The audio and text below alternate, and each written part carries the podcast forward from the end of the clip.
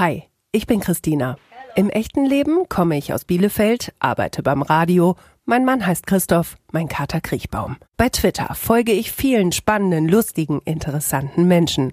Wie sind die denn im echten Leben? Haben die was zu erzählen? Ich horch mal. Folge 59. Jan. Alter. Oh Gott, 41. Ich lebe in. In einem kleinen Ort südlich von Hamburg. Bei Twitter bin ich. Worum Rondu? Auf einer Skala von 1 bis 10. 10 ist das Beste. Geht's mir gerade? Sieben. Für eine 10 bräuchte ich. Einen Punkt für Bremen, einen Punkt für soziale Kontakte und einen Punkt für weiß ich nicht, aber äh, das reicht auch. Also mir fehlen auf jeden Fall momentan zur Glückseligkeit wirklich äh, meine Freunde, ähm, der, der unbeschwerte Kontakt und meine Heimat Bremen. Die größte Herausforderung in meinem Leben ist Papa sein. Du bringst mich zur Weißglut, wenn du verantwortungslos bist. In meiner Schulzeit hatte ich die komplette Bandbreite vom Loser bis zum Klassenclown. Diese Person tut mir gerade gut. Ich hänge mich gerade so ein bisschen an den Begriff gerade auf ähm, gerade ist es, glaube ich, mein bester Freund Thomas. Das schönste Kompliment ist für mich, wenn mir jemand vertraut. Darauf bin ich nicht gerade stolz. Auf meine Ungeduld. Das würde ich sofort tun, wenn ich keine Verpflichtungen hätte. Nach Bremen ziehen. Gerade vermisse ich sehr meine Freunde und mein soziales Leben. Humor ist für mich Lachen, bis die Tränen kommen. Zu diesem Zeitpunkt in meiner Vergangenheit würde ich gern zurückreisen. Den Tod meines Vaters. Deshalb habe ich das letzte Mal geweint. Tränen kommen mir in der Tat relativ häufig. Und deswegen überlege ich mal, wann ich das letzte Mal wirklich richtig weinen musste. Das war bei einem Ehestreit. Und deshalb habe ich das letzte Mal gelacht. Über meine kleine Tochter. Bei Twitter sollte man keine politischen Diskussionen anfangen. Diese Superkraft hätte ich gern. Ah, es klingt sehr abgedroschen, aber Unverwundbarkeit. Das habe ich fürs Leben gelernt. Dass andere Leute dich immer anders wahrnehmen als du dich selbst. Das werde ich nie, nie vergessen. Ja, da gibt's natürlich die Klassiker, äh, die Geburt meiner Kinder, meine Hochzeit. Aber ähm, was auch für mich total unvergesslich war, war die äh, Zusage für meinen aktuellen Job. Beste Schimpfwort ever. Du Volllauch. Jan, herzlich willkommen zu deiner ganz eigenen Folge in Echt jetzt. Sina, vielen lieben Dank. Es freut mich sehr. Es ist eine große Ehre. Ist das so?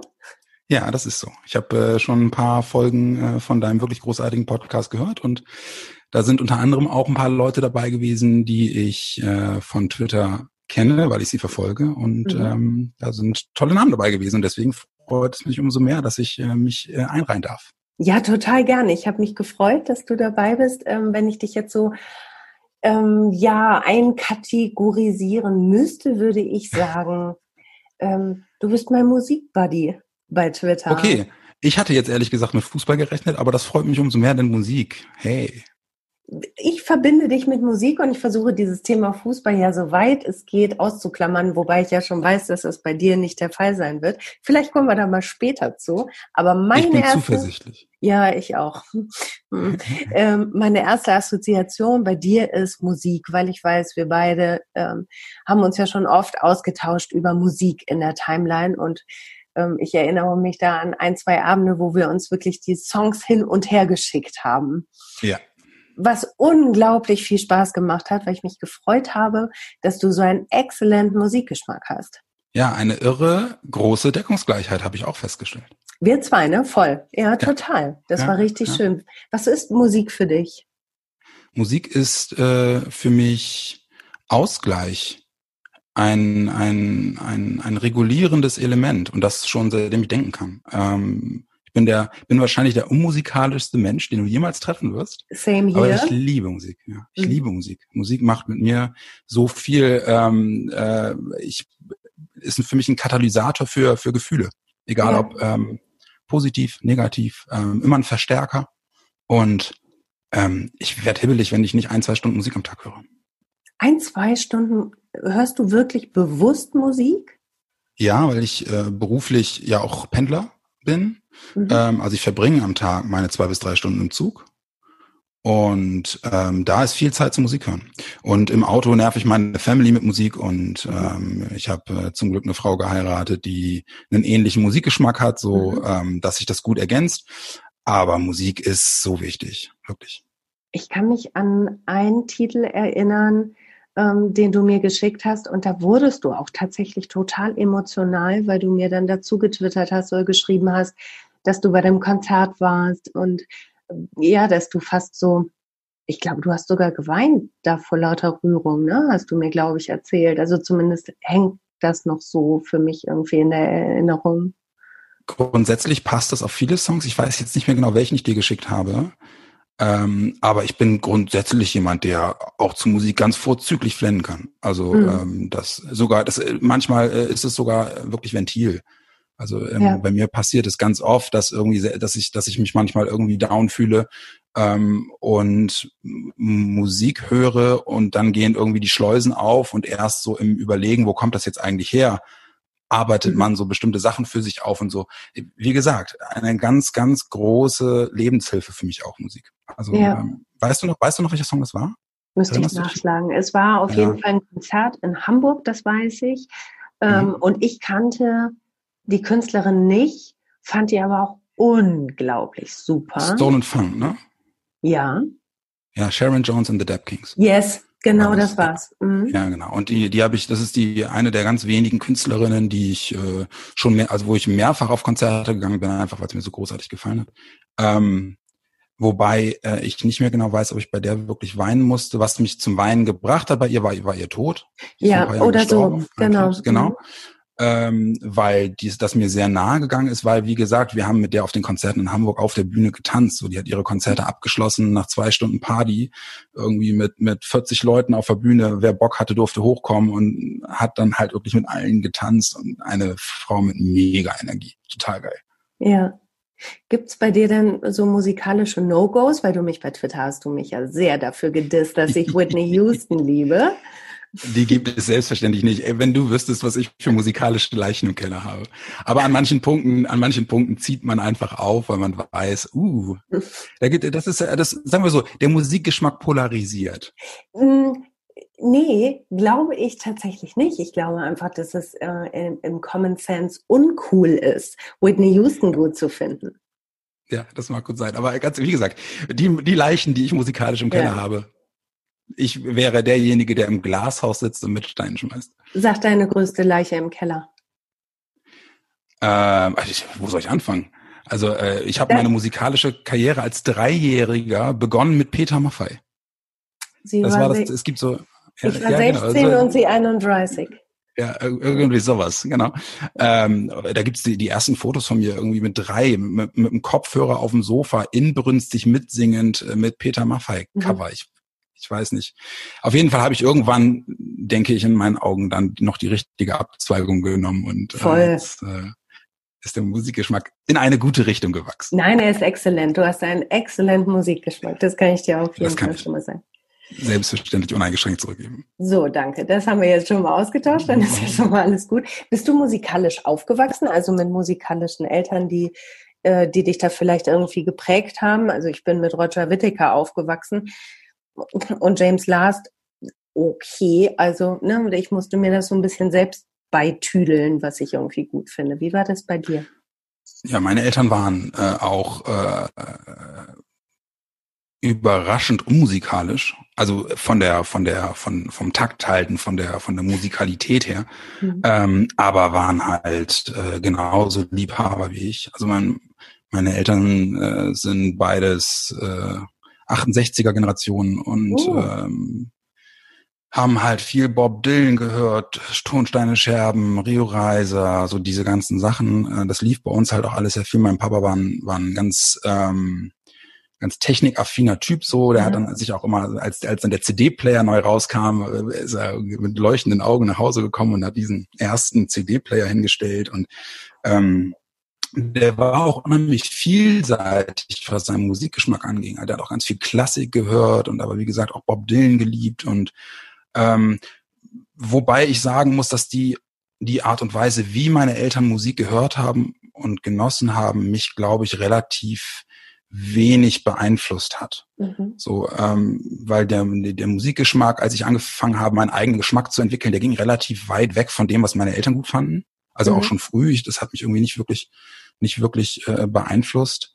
Ähm, und hat sich dann eben über die Jahre auch in der Schulzeit äh, in eine Richtung entwickelt, ähm, mit der dann meine Eltern auch gänzlich wenig anfangen konnten. Und erst als ich so mhm. aus, dem, aus, der, aus der Schule raus war, Abi hatte, habe ich dann angefangen, mal so mich bewusster mit den Dingen auseinanderzusetzen, die meine Eltern früher gehört haben. Und selbst da habe ich dann wirklich nur ganz punktuell gesagt, oh ja, das gefällt mir gut. Aber da war nie so, nie so, äh, dass ich, dass ich dann dafür ein starkes, ein starkes Fable entwickelt habe, was meine Eltern ja. damals gut fanden. Spannend, wo du sagst 68er. Ähm, das ist jetzt so, glaube ich, so der, der krasse Gegenentwurf zu dem, wie ich aufgewachsen bin. Ähm, mhm. Wie hat es dich beeinflusst? Kannst du das sagen? Also ich meine, es ist ja natürlich immer schwierig zu, zu sagen, ähm, wenn man es nicht anders kennt, ne? Also so aufgewachsen zu sein, wie man mhm. aufgewachsen ist. Aber glaube, du weißt, was ich äh, fragen möchte, ne? Inwiefern ja, ja, haben sich die 68er Ansichten deiner Eltern, ähm, hatten die da auch Berührung mit dir? Ich glaube, die haben, äh, ich, natürlich, also das glaube ich nicht nur, das weiß ich, das, die haben mich zu dem Menschen gemacht, der ich jetzt bin. Und ähm, die Art und Weise, wie meine Eltern mich und meine kleine Schwester großgezogen haben, ähm, ist für mich durch die Bank weg vorbildlich gewesen. Also es kommt mit Sicherheit auch durch die äh, durch die durch die Ausbildung, die meine Eltern sich selbst haben zukommen lassen, weil die nämlich beide aus Elternhäusern kamen, wo das wo das eben absolut nicht gang und gäbe war. Die haben sich beide sehr frei kämpfen müssen von mhm. zu Hause und äh, das war ja für die Generation auch charakteristisch. Ähm, und haben dann eben äh, mit allem, was dazugehörte, äh, in Tübingen, also auch wirklich mitten in der Szene, ähm, haben die Psychologie oder Sozialpädagogik studiert und, und haben halt eben sich auf die Art und Weise, denke ich, auch ein Rüstzeug geholt, um als Menschen in Zukunft bestehen zu können, ähm, wo sie doch aus Elternhäusern stammten, wo sie eben dieses Rüstzeug mutmaßlich nicht mitbekommen mhm. haben. Ne? Nachkriegsgeneration, auch das das mhm. Klassische, was man, was man so hört, ähm, dieses, äh, diese traumatisierte Elterngeneration, äh, das, wo die 68er halt eben dann auch gegen aufbegehrten, mhm. dieses, warum schweigt ihr, warum setzt ihr euch nicht auseinander? Und die Hilflosigkeit ähm, zum einen äh, zu merken, dass die Eltern sich mit einer ganz schweren Last ihrer Vergangenheit nicht auseinandersetzen. Mhm. Und zum anderen aber eben das, der unbedingte Wunsch danach, sich zu entwickeln und, und mhm. sich, also auch, auch äh, nicht nur alles zu verschweigen, sondern Dinge halt eben auch zu thematisieren und so, hat, glaube ich, auch dazu geführt, dass sie eben genau den Weg eingeschlagen haben, den sie eingeschlagen sind. Und das hat man auch in der Beziehung bemerkt. Weil sie äh, von Anfang an Wert darauf gelegt haben, dass man erklärt, dass man, dass man redet, dass man ähm, keine Sachen runterschluckt und nicht Sachen mit sich selbst ausmacht, wenn es doch einen anderen betrifft. Und das ist eine Sache, die wir früh mitbekommen haben und die uns sehr geprägt haben. Und das ist zumindest in dem Bereich ein Punkt, wo ich sage, danke dafür. Mhm. Das finde ich toll, das höre ich so selten, ähm, weil viele Menschen, mit denen ich spreche, mit denen ich in Kontakt bin, hadern mit ihren Eltern, mit ihrer Erziehung. Und ähm, ich finde es toll, wenn jemand so sagt, hm, nee, ich, ich muss mich da einfach für bedanken. Ich bin das, was ich äh, jetzt bin, durch sie auch. Was würdest du sagen, was ist noch Teil dieser Prägung? Also ich will so ein bisschen darauf hinaus, dass du dich einfach mal beschreibst. Du hast gesagt, du bist sehr emotional, ne? Du, du schluckst Sachen nicht runter, du kannst Dinge ansprechen. Was bist du noch für ein Typ, wenn ich dich jetzt so kennenlerne gerade? Mhm. Also ich, ich glaube, wie das, wie das bei jedem ist, weil du es ja gerade auch sagtest, ne, ich, ähm, man kriegt halt von den Eltern viel mit. Und das, was ich jetzt gerade erzählt habe, ist ein, ist ein positiver Aspekt, den ich von meinen Eltern mitbekommen mhm. habe. Aber natürlich nimmt man von den Eltern auch viele negative Dinge mit. So und und ähm, äh, ich, ich weiß um, ich weiß um ganz viele äh, persönliche Unzulänglichkeiten, die das Leben auch einfach mit sich bringt. Ne? Also sei es, seien es nun lange Beziehungen, die einfach irgendwann Höhen und Tiefen erleben, ja, und, und wie, wie geht man damit um? Und ähm, äh, auch die auch die die klassische äh, äh Abnabelung in der Pubertät von den Eltern, so dieses dieser Abnabelungsprozess, der ist bei mir zum Beispiel äh, jäh unterbrochen worden, weil mein Vater gestorben ist, als ich 15 mhm. oder 16 war. Und oh. das sind halt so Erlebnisse, die die einen dann im Negativen prägen, weißt du? Also mhm. und im Negativen heißt nicht, äh, ich werfe ihm vor, dass er gegangen ist, was ja Quatsch ist, aber daraus resultieren dann halt eben auch Charaktereigenschaften, die du mit dir rumträgst und auch die du mit dir rumträgst, bis du 41 bis 42 bist. Ähm, und die dazu führen, dass du möglicherweise halt eben an anderen Enden deiner, deiner, deines Charakters ähm, eben auch Probleme hast, dich mhm. mitzuteilen, zum Beispiel. Also ich, ich spiele da ganz konkret an und das ist vielleicht dann auch eine Charaktereigenschaft von mir, dass ich äh, jemand bin, der äh, sich immer überwinden muss, zu konfrontieren. Mhm. Und äh, da prallen halt eben zwei Dinge aufeinander, die mir wichtig sind, nämlich zum einen immer offen zu sein und immer zu sprechen und auch zu sagen, was ist. Und auf der anderen Seite die große Angst, ähm, einen Konflikt nicht mehr auflösen zu können, weil etwas passiert. Also dieses klassisch. Ah, okay. Ne? So, und äh, das sind, das sind so, ähm, das sind, das sind auch äh, Punkte, die bei mir dazu führen, die es auch, die es auch im Berufsleben zum Beispiel schwierig mhm. machen. Heißt ja, also, also dieser Moment, ich könnte jetzt eine Streitsituation haben, ich muss die aber schon irgendwie auflösen, wenn ich sie denn dann überhaupt eingegangen bin, weil du Angst hast, dass du nicht mehr da rauskommst, weil etwas Endliches passiert. Habe ich das richtig verstanden? So war es mal. Also so mhm. war es eine ganze Zeit lang und ich bin jetzt wirklich erst seit einigen Jahren komme ich eben genau dahin, mhm. äh, worüber wir gerade auch gesprochen haben, nämlich selbst zu der Erkenntnis zu kommen, dass das einfach so nicht funktioniert in ganz vielen Situationen. Du wirst nicht in der Lage sein, bestimmt gerade auch im, im beruflichen. Also vielleicht hast, hast du im Privaten die Möglichkeit, Situationen oder Konf Konfrontationen zu beginnen und zu beenden in einem Rutsch, einfach weil es dir was bedeutet. Im Beruflichen geht es nicht. So, und, und wenn du, wenn du da aus einer Angst heraus ähm, ein, eine Konfrontation scheust und das Ganze dann irgendwie jeden Tag wieder zur Arbeit mit dir mitschleppst, mhm. ja, und, und dann womöglich äh, nicht die Lage hast oder nicht die Chance hast, dich auch auszutauschen mit der, ich, das klingt jetzt alles sehr theoretisch und sehr hypothetisch, mhm. aber ähm, ich spiele darauf an, dass ich relativ schnell äh, im Beruflichen auf einen Trichter gekommen bin, wo ich gesagt habe, okay, so schwer dir das auch fällt, bring es auf den Tisch, ja, mhm. und lass sich da Aggression oder oder oder Frust nicht aufstauen, so, mhm. weil das ist halt eben gerade im Umgang mit Leuten, die du nicht so gut kennst wie im privaten Umfeld, ungleich schwieriger, das dann irgendwie äh, aufzudröseln, wenn sich das irgendwie erstmal so ein bisschen verkantet und verknotet. Kannst du mir da folgen? Es, ja, ich überlege gerade, ich versuche parallel zu, ähm, zu überlegen. Auf der einen Seite hast du Angst, diese Konfrontation überhaupt aufzumachen, weil du Angst hast, dass du da irgendwie das nicht aufgelöst kriegst, dass du da nicht mehr rauskommst, ähm, ohne, hm. ohne dass es äh, irgendwie schrecklich endet. Und auf der anderen Wenn ich da, Seite. Wenn ich da kurz unterbrechen darf? Ja, nee, ich, ich bitte, äh, ne, versuch's zu erklären. Ja, mhm. ja, weil ich glaube, also jetzt, wo ich halt auch drüber nachdenke, glaube ich, dass die Angst, die ist eigentlich nur da, also die Angst vor Konfrontation ist, glaube ich, nur da bei Menschen, die mir wirklich viel bedeuten, also wo mhm. es halt auch eine emotionale Komponente gibt. Und ähm, die, die Scheu, sich im Beruflichen einer Konfrontation zu entziehen, resultiert, glaube ich, auf Bequemlichkeit. Also so die Rechtfertigung sich selbst gegenüber ähm, dass man die Konfrontation nicht suchen will, weil man das ja im Privaten auch nicht möchte. Aber ich habe halt festgestellt, wenn ich, und das mache ich jetzt seit ein paar Jahren, dass ich im Beruflichen an Punkten, wo ich nicht der Meinung des Gegenübers bin, dass ich die Konfrontation dann ganz bewusst suche. Und die Konfrontation heißt ja, ja nicht, dass ich das Ding irgendwie eskaliere, sondern es bedeutet einfach nur, dass ich halt eben diese Unwucht anspreche. Ja. Mhm. Und da merke ich, das macht mit mir sowohl emotional nichts Schlimmes, Mhm. Ganz im Gegenteil, das ist sogar etwas, was hilft, weil es, ähm, weil es den anderen Leuten hilft, dich, dich so wahrzunehmen, wie du bist. Mhm. Und die müssen sich keine Gedanken darüber machen, wie meint er das denn jetzt, sondern er sagt es halt. So, ja. und äh, das habe ich erst in den letzten Jahren, und ich, wie gesagt, ich bin jetzt 41.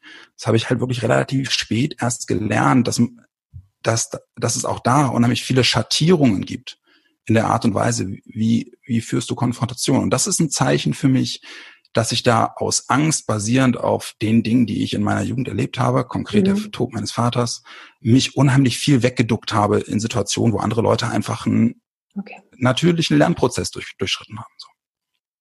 Mhm. Boah, das klingt verkopft, alter Schwede. Ja, ich, also ich versuche halt hinterher zu zu kommen und ich glaube, im Ansatz verstanden zu haben, was daran schwierig ist, weil du ja auch sagst, vor allen Dingen im, im beruflichen fällt dir das so schwer. Hm, letztlich klingt das für mich so ein kleines bisschen so, als hätte halt auch jeder berufliche Konflikt für dich eine ganz tiefe private, emotionale Ebene. Und ich habe so den Eindruck, du, du warst jetzt in den vergangenen Jahren damit beschäftigt, diese emotionale Ebene da ein bisschen rauszuholen und festzustellen, hm, es ist gar nicht so schlimm, wenn ich in diese Konfrontation gehe. Oder habe ich mich da jetzt vergaloppiert? Nee, ich glaube, das stimmt. Und ich mhm. glaube aber, dass äh, ich da, äh, also das ist halt so eine, das ist, äh, da spielen so viele Aspekte mit rein. Ne? Also es hat halt eben auch viel damit zu tun, dass ich im Zuge meines Jobs, den ich jetzt seit was, 20 Jahren mache, mhm. äh, einfach erst äh, gelernt habe, selbstbewusster zu sein. Und mit selbstbewusst meine ich nicht irgendwie auf die Kacke hauen, sondern ähm, damit meine ich wirklich einfach nur, äh, nicht durchs Berufsleben zu laufen und für sich selbst irgendwie Tag ein, Tag auszudenken, oh, hoffentlich fliege ich nicht auf, hoffentlich merkt ja. man, dass ich ein Hochstapler bin. Mhm. Ja, und, und ähm, erst mit der, erst mit dem, mit dem beruflichen Fortschritt, den ich mache, lerne ich, Ähm, dass ich echt, dass ich auch als jemand wahrgenommen werde, der durchaus äh, Sinniges beizutragen hat mhm. zu dem, was man macht. Ja. So. Weißt du, was ich jetzt am allerliebsten machen würde? Was denn? Jetzt würde ich dich am allerliebsten drücken und sagen, ich verstehe dich so gut. ja, du, so wie du gerade geguckt hast, ich kann das ja sehen über, über, das, äh, über mhm. den Monitor, schien mir auch so, dass du es kennst. Das ist doch so verrückt. Also man muss dazu sagen, wir arbeiten ja beide beim Radio. Mhm. Und das tun wir beide seit 20 Jahren, ne? Mhm. Das hast du auch gerade gesagt, 20 Jahre. Ich ja. habe jetzt am 1. August mhm. habe ich 20-Jähriges. Und ich, ich glaube, habe. Mir ist sogar auch der 1. August. Ist nicht dein Ernst. Ja. Hast du also, mit dem Volo angefangen? Nein, mit dem Praktikum. Im Volontariat? Mit dem ah, Praktikum okay. Ja, nee, das war bei mir ein bisschen früher, okay. Ja. Nee, ich zähle ab dem Tag meines Praktikums. Äh, okay. Ja. Abgefahren. Und ähm, man, man sollte ja eigentlich meinen, nach 20 Jahren Berufserfahrung, da hat man einiges auf dem Kasten und dieses Gefühl von, eines Tages wird ihnen auffallen, dass du es eigentlich gar nicht kannst. Exakt. Ähm, und dann, und dann gucken die dich an und sagen, Christina, du ja. kannst das ja gar nicht. Wofür haben wir dich all die Jahre bezahlt? Inhalt von acht Jahren wiederkehrende Albträume. Ja. Wirklich, also es gab es immer, im Radio, wenn ich, seitdem ich beim Radio arbeite, gibt es immer zwei Formen von Albträumen, die ich habe. Einmal genau das, was du gerade beschrieben hast, mhm. und das andere ist als als Nachrichtensprecher, um drei Minuten vor ja. ins Studio zu kommen und man hat kein Skript ja. und es ist nichts fertig und ja, so das sind so die beiden die beiden Albträume, die immer wiederkommen. Ja, und den kenne ich auch nur nicht als Nachrichten äh, Anchor, sondern als Moderatorin. Du kommst in die Sendung, du, die Technik funktioniert nicht, du hast keine Skripte, du hast keine Musik und du musst äh, improvisieren. Nächtelang bin ich davon aufgewacht. Was, was stimmt denn nicht mit uns? Ich okay. ja, aber ich glaube in der Tat, ähm, dass, also so habe so hab ich es versucht immer äh, mir zu erklären, ähm, das sind unter anderem aber eben auch Aspekte gewesen, die mich immer auf dem Boden gehalten haben. Also, ne, das ist so bescheuert das klingt. Das ist ein Aspekt, der, der immer auch mich davor bewahrt hat, so diesen klassischen High Flight zu kriegen und irgendwie äh, zu denken, Wunder, was bin ich, äh, Gottes Geschenk an die Menschheit. Äh, ich arbeite beim Radio und ähm, sondern ganz im Gegenteil. Ich hab, das war halt immer so eine Sache, ähm, für die ich dann irgendwo ein Stück weit auch dankbar war. Natürlich ist es auch naturell, ne, dass du, dass du mhm. halt eben, wenn du ohnehin nicht so diese Veranlagung hast, so, die, so Rampensaumäßig zu sagen, ey, lass mich durch, hier komme ich. So. Mhm. Ähm, aber das, das waren, das waren, äh, das habe ich mir selbst immer so erklärt, dass ich gesagt habe, okay, vielleicht hat es auch was Gutes und du willst mhm. dich gar nicht in die erste Reihe drängen, sondern bist mhm. in der zweiten Reihe, da wo du stehst, ganz zufrieden. Und genau dieses Bild der zweiten Reihe äh, bemühe ich auch so gerne, nachdem ich viele Jahre bei uns den Morgen moderiert habe und mich in dieser ersten Reihe nämlich überhaupt nicht wohlgefühlt habe. Ähm, das ist so witzig, ne? weil so viele Leute beim Radio eben überhaupt gar keine Rampensäue sind, obwohl man es ihnen unterstellt. Wird dir es auch oft unterstellt, hey, du extrovertiertes Ding, du beim Radio? Ich glaube, dass wir Nachrichtentypen da äh, eher äh, sogar noch äh, so die, die, ich sage jetzt mal in Anführungsstrichen, die grauen Mäuse der, der, der Radio, der Radiobranche sind. Ähm, insofern musste ich mich mit diesem Vorwurf nie wirklich konfrontiert sehen, zumal seitdem ich beim öffentlich-rechtlichen arbeite, das noch viel weniger der mhm. Fall ist. So, äh, ich habe ja auch die Hälfte meiner beruflichen Zeit wirklich im Privatradio gearbeitet und da ist das dann auch mit der Rampensau nochmal was anderes. Du mhm. weißt, du erkennst es ja sicherlich. Da wird es dann teilweise auch von einem verlangt und dann muss man im Show-Opener in der Morning-Show noch geskriptete Witze machen mit dem Morning-Show-Team. Ja, ja, you name it. Ne? Ja, ja. Aber ähm, äh, das, ich glaube, als Nachrichtenmensch, äh, ja. da habe ich mich zumindest immer ganz gut vor schützen können, glaube ich. Ich finde es immer spannend, wenn, ähm, wenn ich erzähle, ich arbeite mal im Radio, wie viele dann so, so andächtig sagen, oh, toll. Und ich sage ganz oft, das ist ein Job wie jeder andere, nur ein bisschen schlechter bezahlt. ähm, mhm. ich mache diesen Job total gerne. Ich mache den mhm. schon irrsinnig lange, aber ich, ich kann so wenig nachvollziehen, was das Besondere daran ist. Ähm, wahrscheinlich, weil ich zu, zu lange schon drin bin. Wie, wie stehst du zu deinem Job? Ich glaube, so nehme ich es zumindest wahr. Ähm, ich habe ein ganz großes Glück, weil ich mache was, was ich von klein an werden wollte. Ja, ist das so? War dir das von Anfang an klar, du willst zum Radio? Ja, ich habe auch, ja, ich habe hab auch als, ich habe schon als als neun, zehnjähriger habe ich als äh, Kinderreporter ähm, mhm. bei Radio Bremen schon so bei Kindersendungen mitmachen dürfen. Und das waren so die ersten Berührungspunkte, wo ich sagte, toll, Radio will ich machen, finde ich super.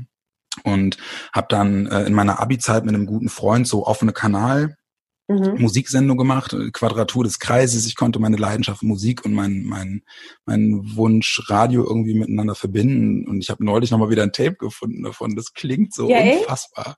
Aber ja, ja, aber es, aber es ist halt wirklich äh, halt eben dieses kontinuierliche Verfolgen eines, eines Traums. Mhm. Und ähm, ich wollte ein Moderator werden. Ne? Ich wollte, ich wollte die Rampensau werden. So und ähm, habe dann, äh, als ich als der erste kleine Privatsender in Bremen aufmachte, ähm, habe ich mich da um ein Praktikum beworben und habe den Platz auch bekommen und habe da immer versucht, in Richtung Moderation zu arbeiten, bis dann irgendwann der Programmdirektor sagte, ey, deine Stimme ist Nachrichten du, und du bist so unspontan, moderieren kannst du nicht. Oh, so, oh das äh, und, aber weh, äh, oder? Ja, wobei ich war dann auch, mein Gott, ich habe das ja auch gemerkt.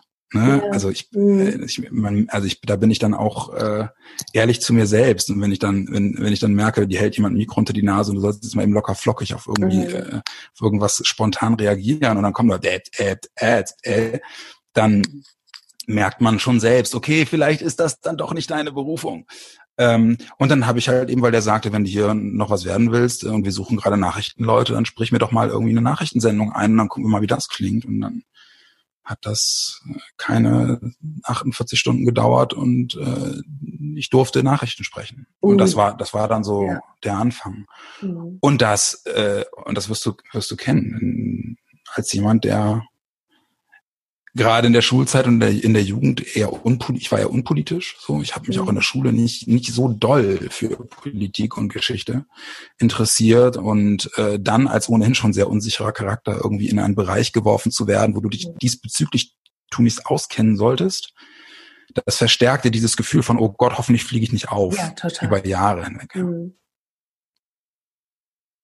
Und dieses Gefühl äh, aufzufliegen, ist es schwächer geworden mit den Jahren bei dir? Es ist weg. Komplett.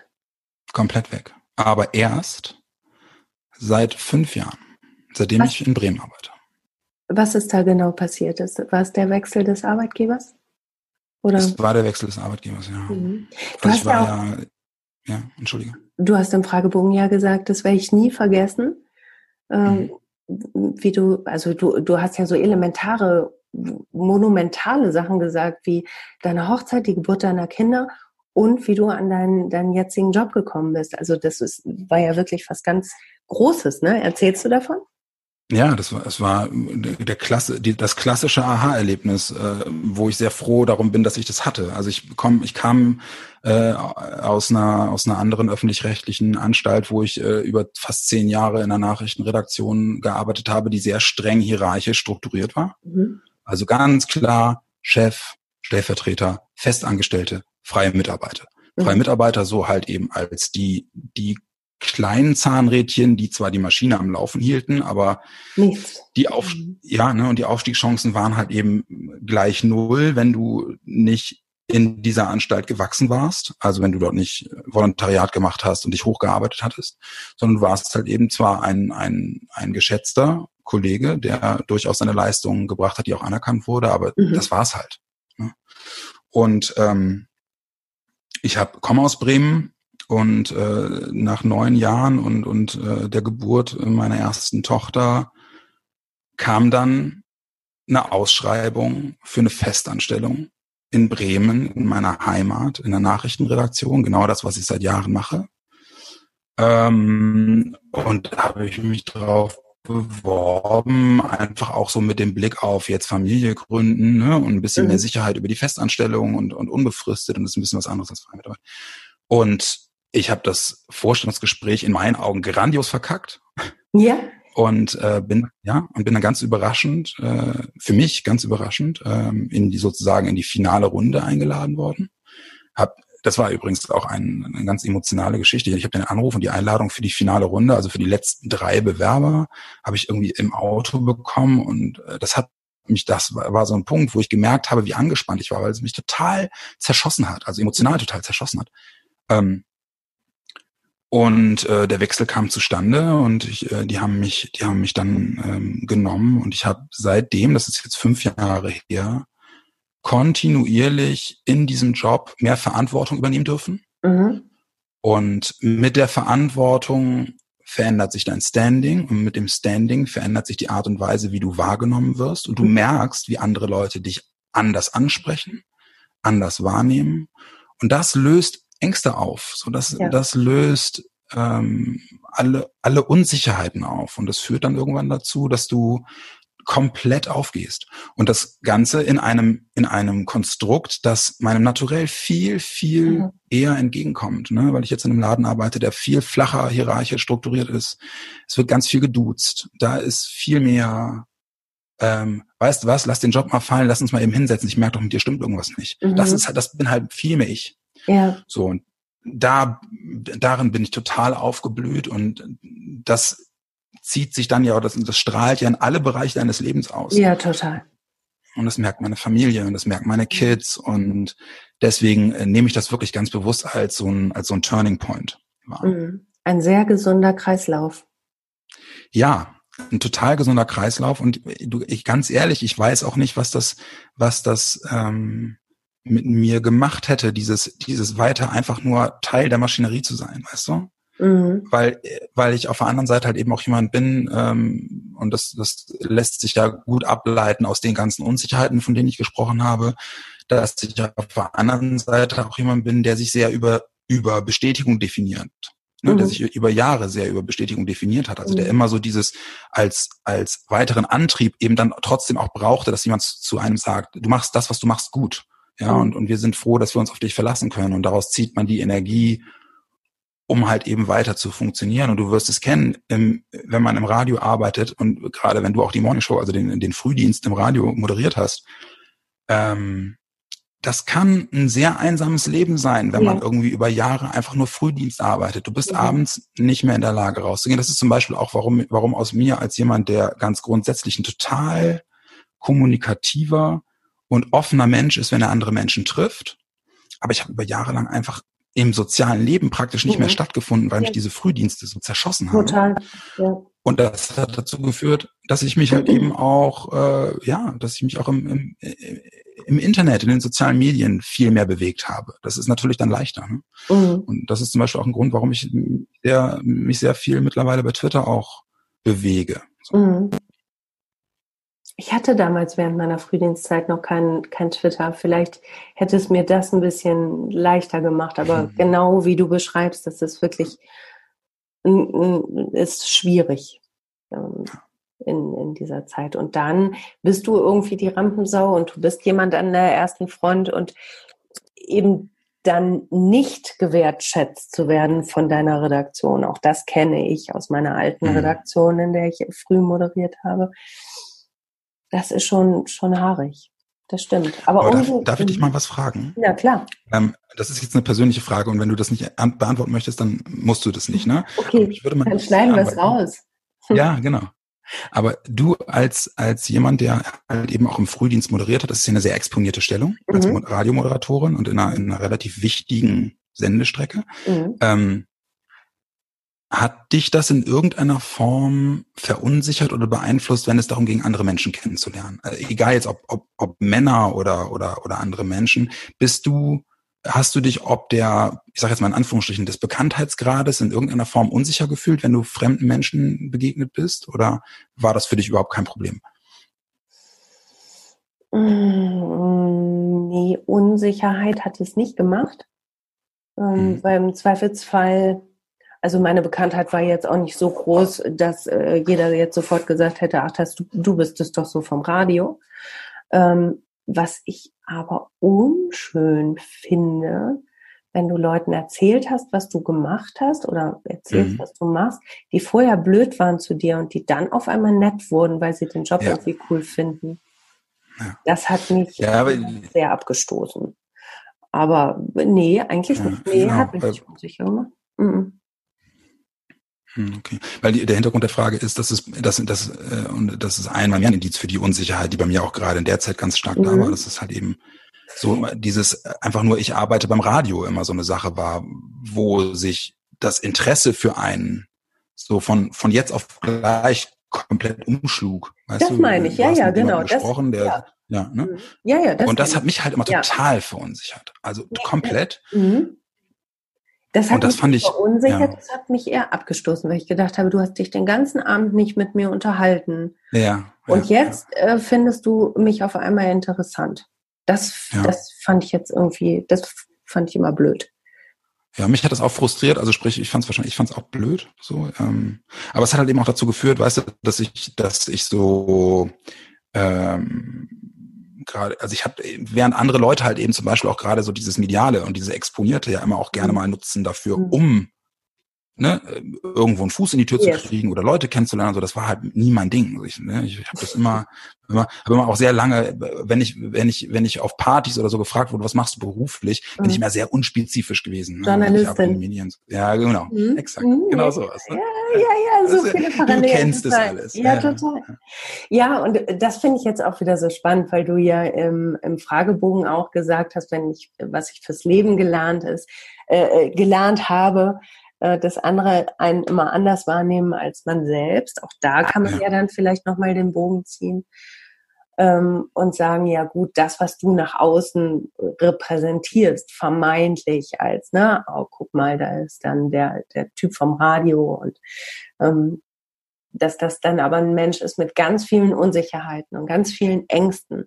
Das passt mhm. für viele Menschen, glaube ich, erstmal überhaupt nicht zusammen. Und ich glaube auch nicht, dass das in der Wahrnehmung so cool ist, wenn Menschen entdecken, dass diese zwei Varianten zusammengehen können, weil man hat ja irgendwie ein Bild. Weißt du, was ich meine? Ich weiß total, was du meinst.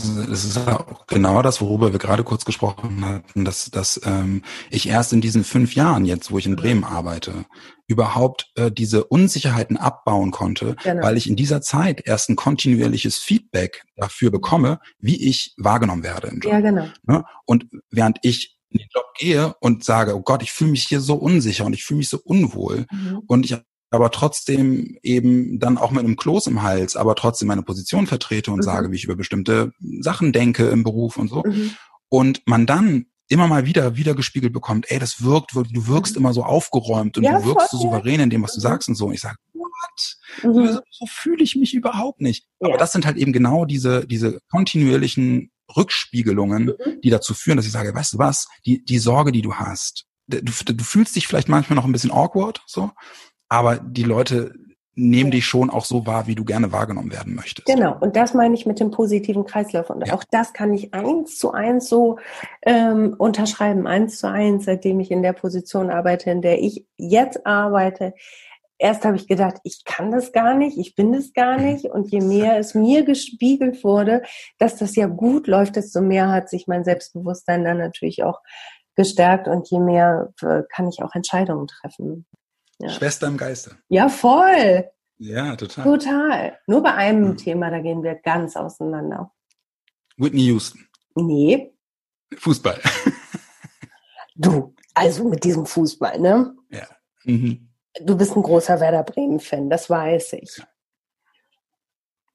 Und ich habe auch wahrgenommen bei dir in deiner Timeline bei Twitter, also wenn es mhm. äh, um Fußball geht, da verstehst du auch überhaupt gar keinen Spaß. Ne? Also das ist für dich so richtig. Also ich balle gerade meine Fäuste, das ist für dich so ein richtig, richtig dickes Ding. Ne? Also ich will das, ich mag, meine das überhaupt nicht despektierlich, ähm, nee. sondern ich versuche zu verstehen. Ich glaube, dass Fußball für dich ein richtig, richtig dickes Ding ist. ist ja, ist es? Also un, also da, da, selbst wenn ich jetzt sagen würde, nein, ist es überhaupt nicht, mhm. das, äh, da muss man nur mal einen Blick in meine Timeline werfen, das stimmt schon. Aber zugegebenermaßen, ähm, und äh, das ist auch was, was ich bei Twitter sehr unterhaltsam und sehr, ähm, sehr spaßig finde, äh, da kokettiere ich auch so ein bisschen mit. Ne? Es ist natürlich so, dass ich mitfieber wie nur irgendwas, mhm. aber so die Art und Weise, bei Twitter gebe. Ich habe halt, ich habe halt einfach gemerkt, so der, der intensivste Austausch, den ich bei Twitter tätige, ist äh, noch über die Musik hinaus halt eben wirklich der Fußball. Und meine, meine Bubble, in der ich mich bewege, die ist sehr fußballlastig. Und ähm, da gewöhnt man sich ein Stück weit auch so ein Habitus an, der so diese Bubble so ein bisschen ich will nicht sagen bedient, weil das, das klingt so, als hätte ich da, als würde da eine Strategie hinterstecken.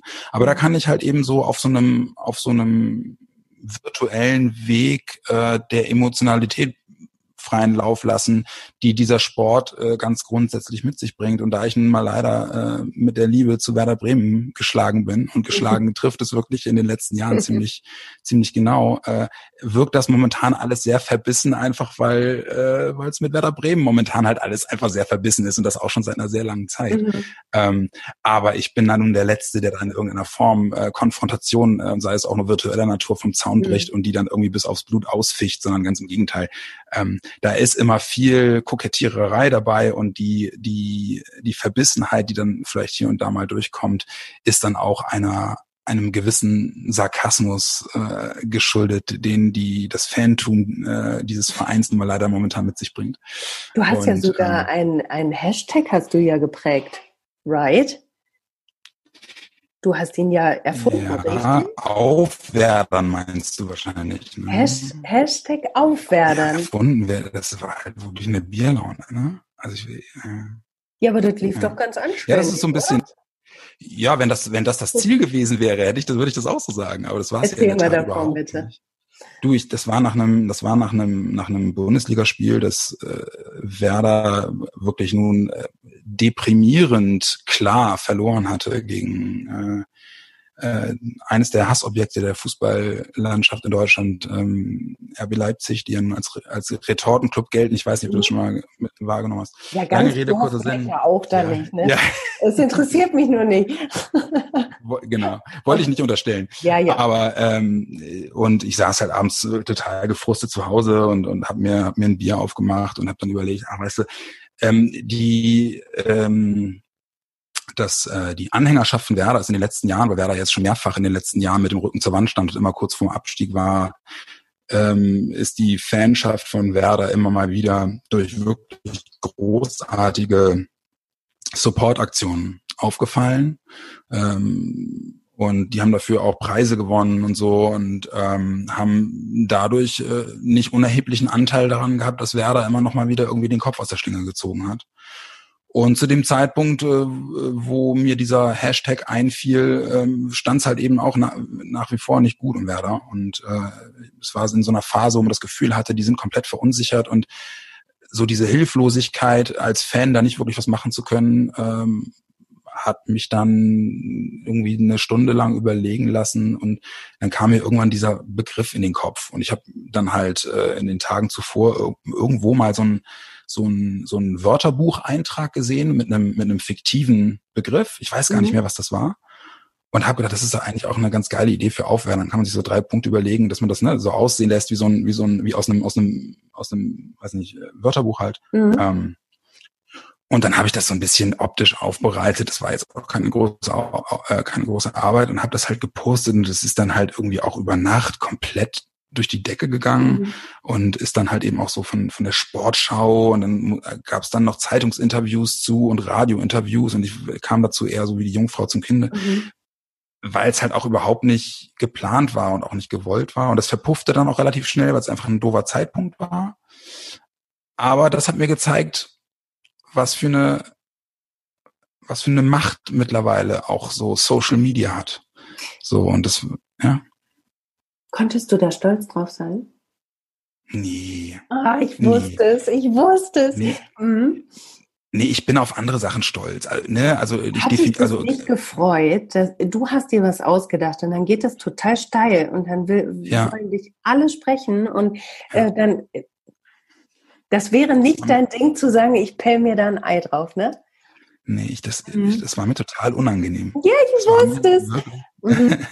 Ja. Das war mir wirklich total unangenehm. Und ähm, ich war, bin auch nicht müde geworden zu betonen, Leute, also ich, ne, das ist jetzt hier keine, äh, keine von Werder Bremen äh, gepushte ähm, äh, PR-Maßnahme, sondern ey, mein Gott, in meiner Verzweiflung als Fan habe ich abends irgendwie so ein Hashtag ausgedacht und ja, faszinierend zu sehen, was daraus wird, wenn, wenn man damit irgendwie einen Nerv trifft, weil das ist es dann ja letzten Endes.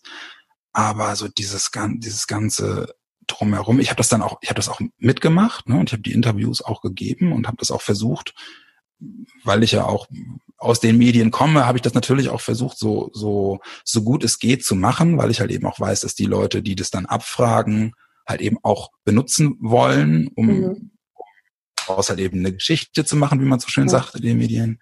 Ähm, so dass da wollte ich dann auch nicht der der der Spielverderber sein, aber ganz ehrlich, ich war dann auch ganz froh, als es dann irgendwann wieder versandete, weil ne, das kam halt zu einem denkbar ungünstig. Also wenn man das wenn man das Ganze geplant hätte, würde man sowas viel später in der Saison in einer viel schwierigeren und in einer viel wichtigeren Situation irgendwie machen, um zu hoffen, dass sich das auf einer Welle so trägt und, mhm. und dann äh, hinten raus dann wirklich auch die Rettung bedeutet. Das war halt dafür viel zu früh und, und äh, da standen dann auch richtig schwere Spiele an, wo eigentlich auch die Chance, dass sie da irgendwie was holen, sehr gering war. Also es war halt eben wirklich einfach null durchdacht. Mhm. Und deswegen war ich dann ganz froh, als es dann ein bisschen abebbte.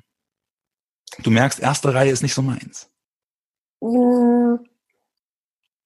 Also ich, ich nehme bei dir, vielleicht äh, verquicke ich dich jetzt aber auch gerade äh, zu sehr mit mir, doch so eine Ambivalenz äh, da war. Also auf der einen Seite dieser Grusel vor der ersten Reihe, aber auch irgendwie ein bisschen, ein bisschen schön ist es, glaube ich, doch auch mal zwischendurch. Ich nehme das weißt schon du, was, ein bisschen weißt, wahr. Weißt du, wie ich das immer definiere? Nee, ja, ja, vielleicht stimmt es, aber ich, also ich sag zu mir immer, ich bin gerne Teil des Erfolgs. So, also weißt du, ich bin, also ich, ich bin nicht gerne derjenige, der Erfolg hat, so, weil das ist dann ja erste Reihe und äh, Spotlight on und äh, und hier kommt er, meine Damen und Herren, das mag ich halt gar nicht. Aber ich, ich mag mhm. das halt, Teil von etwas zu sein, was Erfolg hat. So. Ja, verstehe ich. Aber auf der anderen Seite, also wir sind beide Radioleute. Wir stehen beide nicht gerne in der ersten Reihe, fühlen uns wohl in der zweiten Reihe, haben aber auch beide je, jeder einen eigenen Podcast. Ja, gut, okay. Ja, ja, ja, nein, du, ja, du hast auch recht. Ja, äh, vielleicht, vielleicht ist das auch so ein bisschen die gelebte und geliebte Ambivalenz. Which is vollkommen ja. in Ordnung. Ja. Ja, also, ich, ja, doch, ja, ich glaube, also ich, wenn ich jetzt so drüber nachdenke, könnte ich mich vielleicht darauf einlassen, zu sagen, es gibt so einen bestimmten, es gibt so einen bestimmten Bereich, dem ich gefallen will. Oder weißt also, ja, hm. weißt du, was ich meine? Ja, ja, also ich, und ich kann auch so gut verstehen, dass du dich schwer tust zu definieren, wa warum das irgendwie auch gut ist. Ich glaube, mir tut es einfach total gut, wenn mir jemand sagt, das hast du schön gemacht. Das klingt ja. ein bisschen äh, regressiv, ist es auch, ähm, aber ähm, das ist einfach schön von Menschen, die das, was du liebst, äh, was du machst, die das dann halt einfach wertschätzen. Das ist einfach schön. Und wenn es dann auch noch, wenn es dann auch noch Menschen sind, die dir was bedeuten, ja, ist voll. es, ist, also es ist ja so schon schön, aber dann ist es mhm. nochmal eine Nummer toller. Ja. ja. ja, doch, da, da bin, da bin ich bei dir, auf jeden Fall. Ja, vielleicht ist das so. Erzählst du ein bisschen von deinem Podcast? Wir wollen noch ein bisschen Promo machen. Hm? Ja, das ist wirklich, äh, das ist ein äh, Special Interest, eine Special Interest Geschichte. Ähm, wir, ich mache jetzt zusammen mit meinem besten Freund, ähm, mit dem Thomas Kuhlmann äh, zusammen ähm, einen neuen Podcast, der, wen wundert's, Werder im Zentrum hat. Mhm. und das Ganze ist so ein bisschen angedockt an ein sehr großes Fanforum im Internet, das heißt Worum. daher kommt auch mein, mein Twitter-Handle, Worum Rondu. Und da bin ich schon seit sehr langer Zeit mal mehr, mal weniger aktiv. Aber ich habe für die vor, vor fünf, sechs Jahren ähm, ähm, schon einen Podcast gemacht. Das waren damals drei Minuten Beiträge, mhm. die so ein bisschen mit den mit so Radiobeiträgen mhm. äh, vergleichen kann. Und ähm, basierend auf den auf den Hörgewohnheiten, die sich bei mir eingeschliffen haben seit Corona. Also wo man, wo ich mhm. einfach mehr Zeit hatte, mich auch mal dem Thema Podcast ein bisschen intensiver zu widmen, ähm, habe ich einfach ein manches Bedürfnis verspürt, eben selbst auch mal so ein bisschen lenken zu können, mhm. ähm, wie über meine Passion in der Öffentlichkeit gesprochen wird. Ähm, das hat mich sehr gereizt und das hat halt eben in, in dem Zusammenhang auch dazu geführt, dass ich äh, mit einem mit meinem wirklich guten Freund Thomas, zu dem ich einfach aufgrund der räumlichen Trennung mittlerweile relativ wenig Kontakt, hat, Kontakt hatte, ähm, das miteinander zu verknüpfen, um wieder auch so ein bisschen in Kontakt zu kommen über, über ein Thema, was uns ohnehin schon seit 20 Jahren irgendwie immer geeint hat. Und ähm, so ist es dazu gekommen, dass wir jetzt den sogenannten Worum-Podcast machen, äh, seit äh, drei, vier Wochen. Und das macht uns irre Spaß. Und mhm. mehr gibt's dazu eigentlich auch nicht zu sagen. Es ist, wie gesagt, ein wirklich Special Interesting, ähm, das sich auch wirklich nur mit, mit, dem, mit dem Fußball rund um Werder beschäftigt. Ähm, aber es macht, es macht mir total Spaß und mhm. äh, es ist eine ganz tolle Gelegenheit, eben auch mal so aus dem, aus dem immer bierernsten äh, Liebe reinzustecken. Ja, kann ich, kann ich total nachvollziehen. Und du verbringst Zeit mit der Person, die dir gerade gut tut. Denn das hast du über Thomas genau. gesagt ja. im, im Fragebogen. Was macht, macht ihn zu so einem guten Freund? Äh, ich habe mit dem, ich habe mit dem, also den habe ich äh, in meiner, den habe ich in, in meinem Radiopraktikum kennengelernt vor 20 Jahren und äh, seitdem sind wir wirklich durch, durch, haben unheimlich viel miteinander erlebt, also auch sowohl beruflich als auch privat. Ähm, waren äh, in der Zeit in Bremen und in Hamburg die dicksten Freunde, haben immer was miteinander unternommen. Äh, er war mein Trauzeuge. Ähm, und äh, wir haben aber eben einfach aufgrund der Tatsache, dass die beruflichen äh, Werdegänge hier und da immer mal wieder auseinandergingen. Wir haben auch viel zusammen gemacht beruflich, aber halt eben auch jetzt momentan seit ein paar Jahren wieder äh, nicht mehr zusammen. Das hat immer dazu geführt, dass wir uns so nicht aus den Augen verloren haben, aber der Kontakt immer so ein bisschen abriss. Mhm. Und ähm, ich merke einfach, dass äh, selbst nach sechs Monaten nicht mit ihm geredet zu haben, äh, wenn wir die Aufnahme starten und man unterhält sich zwei Minuten, dann ist sofort wieder die Chemie da. Ja. Und ich weiß ganz genau, er kennt mich immer noch. Ne? Und wenn wir miteinander reden, wir wissen ganz genau, worüber der andere lacht und und äh, ähm, es ist sofort wieder diese Harmonie da und diese Grundsympathie da. Und das ist eine Sache, die mir momentan auch in so Zeiten, wo man wo man sowieso latent sozial irgendwie abgeschnitten ist durch durch die gesamte Corona-Geschichte, ähm, ist das eine Sache, die mir immens gut tut. So. Mhm. Und ähm, deswegen ist das, weil ja sich äh, gerade im Fragebogen die Frage auch äh, nach der Person, die gerade mhm. äh, mir gut tut, äh, dann eben wirklich auch Thomas ist, weil das momentan so die Person ist, wo ich irre froh bin, dass da wieder so ein bisschen mehr Austausch da ist. Ja. Im Fragebogen hast du auch gesagt, die größte Herausforderung in deinem Leben ist Papa zu sein. Ja, ja. Ja, das ist, äh, und ich meine, meine beiden Töchter sind jetzt acht und sechs. Mhm. Und es hat sich, äh, wie gesagt, seit acht Jahren Papa und die Wahrnehmung hat sich immer noch nicht, hat sich immer noch nicht verändert. Das ist, äh, zeigen mir tagtäglich meine Unzulänglichkeiten auf. Und ähm, sich daran immer wieder aufs Neue messen zu lassen und irgendwie dann auch in so Situationen, ich weiß nicht, in so Situationen, weißt du, wo, wo du einfach merkst, ach verdammt, jetzt war deine, jetzt war deine, du hast beruflichen Stress und dann war zu Hause die Lunte total kurz. Ne, weil dann hast du die, hast du die Kids wieder irgendwie äh, äh, angeflaumt, weil, weil, keine Ahnung, du im Prinzip eigentlich ganz anderen Kram mit dir rumschleppst. Mhm. Und das ist dann so eine, also sich sich diesbezüglich immer wieder kontinuierlich selbst zu hinterfragen und überprüfen zu müssen, ist etwas, was ich über Jahre vermieden habe, wie wir ja schon früher jetzt in, unserem Gespräch auch festgestellt mhm. haben. Ähm, und da ziehe ich aber unheimlich viel, unheimlich viel äh, Reflexion und Selbsterkenntnis raus. Und es hilft mir halt eben auch, äh, besser zu werden. Denn der Ehrgeiz für mich ist natürlich auch, ähm, immer ein toller Papa zu sein. So und äh, da darf nicht der falsche Eindruck entstehen. Ich liebe meine Mädels und, und ich mhm. habe ein total herzliches und liebevolles Verhältnis zu denen. Äh, Papa ist bloß manchmal einfach ist die Lunte ein bisschen kurz so mhm. und äh, immer diese Situationen sorgen immer wieder dafür, dass ähm, ich mich selbst hinterfrage und überprüfe und äh, deswegen sind die mir mal abgesehen davon, dass ich sie wirklich abgöttisch liebe, auch an dem Punkt total wichtige Person in meinem Leben.